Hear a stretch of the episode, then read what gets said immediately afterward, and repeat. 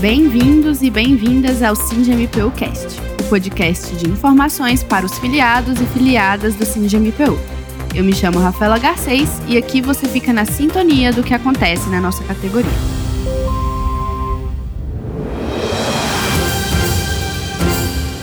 SINDMPU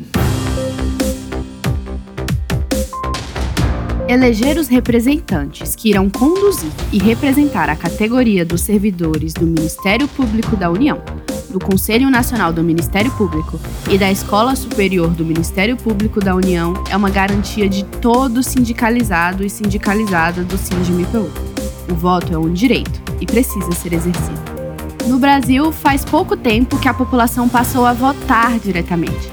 Desde 1989, o processo eleitoral se tornou mais integrado, justo e igualitário. Em outubro, de 4 em 4 anos, quase 143 milhões de brasileiros vão às urnas. Já no nosso sindicato, existem mais de 4 mil filiados aptos a votar. A eleição é um processo básico para a manutenção da democracia, seja do nosso país ou seja do nosso sindicato. Por isso, para exercer o seu voto, filiado, é sempre bom saber quais são as propostas das chapas e quais os candidatos concorrentes. A nossa eleição ocorre nos dias 1, 2 e 3 de fevereiro por meio da votação no sistema de gestão sindical. Dessa forma, elegeremos as novas diretorias, sendo elas nacional, seccionais e ainda elegeremos os conselheiros fiscais nacionais. E para que todos os nossos sindicalizados entendam, nas eleições brasileiras existem a regulamentação e regulação feita pelo Tribunal Superior Eleitoral. No nosso sindicato, quem assume essa função de regulamentar para dar lisura, transparência e isonomia às eleições sindicais é a Comissão Nacional Eleitoral do SINDMPU, que é presidida pelo senhor João Antônio da Costa Lagranha. Presidente Lagranha, queria que explicasse para os nossos ouvintes o procedimento das eleições, iniciando pelo primeiro ato até a regulamentação da normatização das eleições. Certo.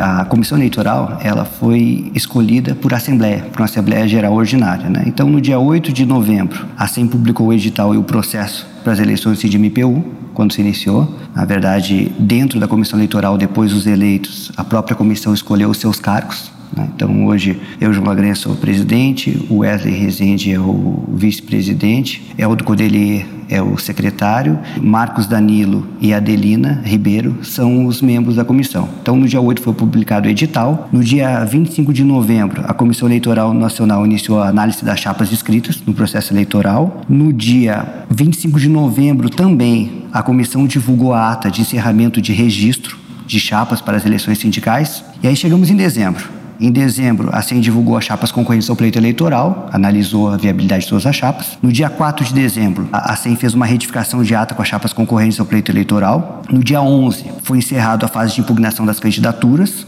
Já no dia 27, divulgou a homologação das chapas da eleição. No dia 31, divulgou a lista de aptos ao exercício de voto para eleição, que era uma fase bastante importante. E ainda no dia 31, tornou pública a resolução normativa das eleições gerais né, do dia 1 ou 3 de fevereiro, que regula todo o processo eleitoral, regula inclusive a propaganda eleitoral. Isso é fundamental. Né?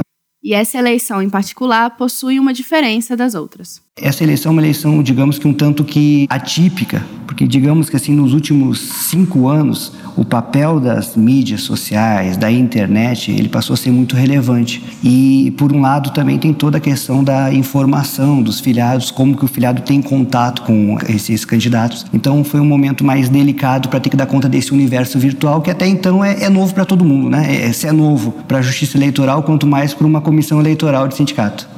E hoje, quantas chapas estão inscritas para concorrer à direção nacional? Na direção nacional, nós temos a chapa 1, o nome da chapa é SINDMPU Unido, para continuar avançando. Temos a chapa 2, que é a chapa Força e Ação, e temos a chapa 3, que é União e Resistência. São as três chapas.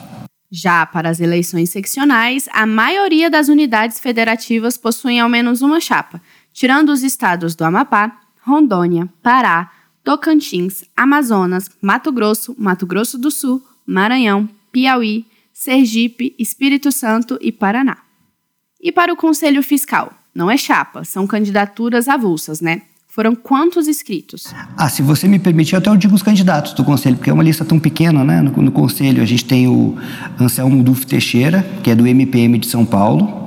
Temos o Antônio Rocha de Almeida Barros, do MPT de Alagoas. Estou falando todos por ordem alfabética. O Carlos Ricardo Stone de Carli, que é do MPT do Amapá. O Edemilson Vieira Costa, do Rio de Janeiro. O José Valdir de Almeida, do MPF da Paraíba. Os últimos dois são do MPF.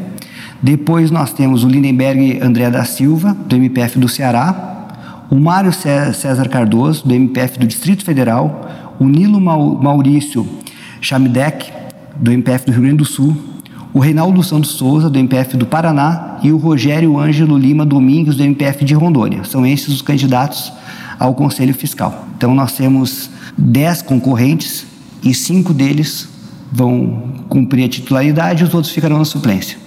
Lagranha, e se o filiado quiser saber quais as propostas das chapas, o que ele deve fazer? Vai ser publicado no site institucional? Vamos divulgar nas redes sociais? É importante que a Comissão Eleitoral, na instrução normativa, permitiu que as chapas coloquem as suas propostas no site.